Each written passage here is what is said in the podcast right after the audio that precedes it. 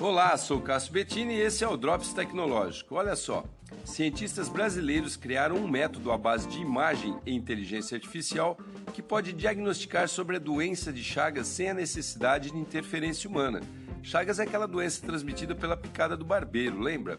Por incrível que pareça, o diagnóstico dessa doença ainda se dá de forma totalmente manual, ou melhor, visual, pois após a coleta de sangue, técnicos especializados, chamados microscopistas, avaliam a amostra de sangue através de um microscópio para identificar se ele está contaminado. O que os cientistas fizeram então foi criar um algoritmo que substitui a visão do homem para fazer essa identificação da amostra de sangue.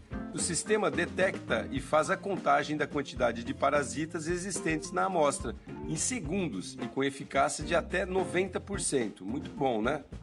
É um método bem mais rápido e muito mais barato que o atual. E os especialistas acreditam que isso vai beneficiar muitas populações de áreas afastadas que não têm acesso rápido ao exame. Lembrando que esse protozoário ocorre principalmente em regiões tropicais. Muito bom, parabéns para esses cientistas brasileiros. Sou Cássio Bettini compartilhando temas sobre tecnologia, inovação e comportamento. Até o próximo.